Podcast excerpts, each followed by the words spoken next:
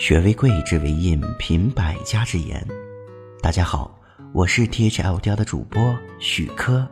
今天分享的文章是：我愿你人前显贵，你为我雪上加霜。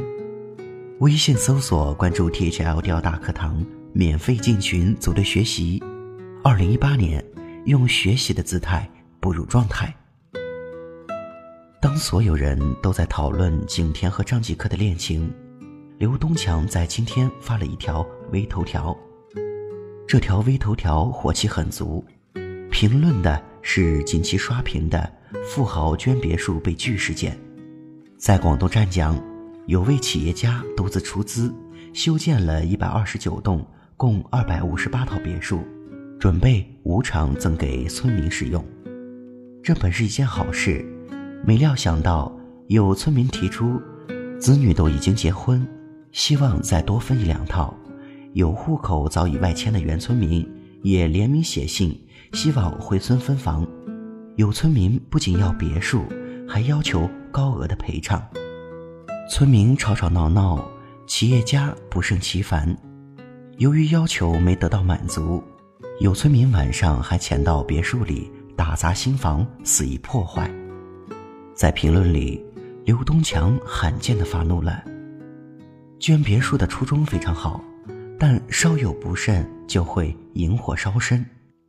无偿得到一栋大别墅，不是谁都有这么大的运气，但总有人不懂感恩，以为得到是理所当然，还要不停索取，稍有要求没满足就要暗中使坏。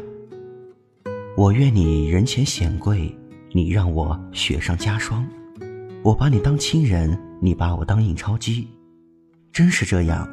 你的好心里，可能藏着你的人品，也可能隐藏着你的灾难。因为一个调研项目，在朋友圈里，同事曾经提过一个问题：一个人的好心，可能遇到最坏的结果是什么？底下有两个答案，让人格外惊悚与害怕。一个是。演员孙俪曾经资助过一个男孩，每月五百块，十几年来未曾间断。后来，这个曾经上不起学的孩子考上了大学，在这个大学里，他拿到了奖学金和助学金，但他依旧不满足，越来越频繁地向孙俪要钱。孙俪了解到真实情况后，决定暂停对他的资助，这惹恼了男孩。他在天涯社区上写了一篇长达六千字的文章，控诉孙俪停止对自己的资助，肆意抹黑孙俪。几年后，在电视节目里，孙俪谈起此事，还委屈的落泪。另一个是去年在湖南，一位高三尖子生罗某，将班主任包老师用刀刺死，而此前班主任对他像亲人一样关心。仅仅因为在课堂上指责了他，他就对老师痛下杀手。就在前几天，我亲手拉黑了一个交往五年的朋友，没错，交往了整整五年。在长沙找房子的前半年，他都住在我家里。他失恋的时候，我曾陪他买醉到天亮。为了他让在公司里顺利晋级，在一个月的周末，我陪他一个字一个字的修改文章。前年他买房子，他还没向我张口，我就主动借了他三万。上个月他突然找到我，要求转发一篇文章到我的微信群，我觉得内容实在不妥，就委婉拒绝了他。上周，有共同的好友来这座城市，我打电话要他来聚会，没想到竟然被他回绝了。聚会回家翻看朋友圈。不小心看到他发的一条，太爽了！今天拒绝了一个伪君子，我气得简直要原地爆炸。但冷静下来，我只是默默的删了他的微信和所有联系方式。你内心的柔软和温度，不是每个人都会懂，甚至会被别人肆意的消费。斗米成恩，担米成仇，有时候好人太贵了。为什么伤害好心人总是很容易？网络上的一个观点，我非常认同。这并不意味着善良错了，而是多数时候伤害好心人几乎不要付出代价。所以，真正的好心与善意都应该恰到好处，有边界也有分寸。就像《教父》里所说的：“没有边界的心软，只会让对方得寸进尺；毫无原则的仁慈，只会让对方为所欲为。”比如，至少这几种人，你不能帮。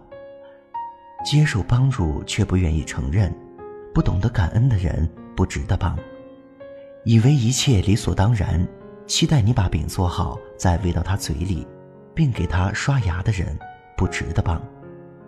同样，当面好言好语，背后却对你强取豪夺的人也不值得你帮。你以为做个好人很容易，其实太难了。这个时代。好心肠是奢侈品，所以你要放亮眼睛，千万别轻易挥霍。张嘉佳在《让我留在你身边》里说过一句话：“你回去告诉阿独，这不叫懦弱，叫做善良。懦弱是因为没有能力去伤害，善良是有能力但选择不伤害。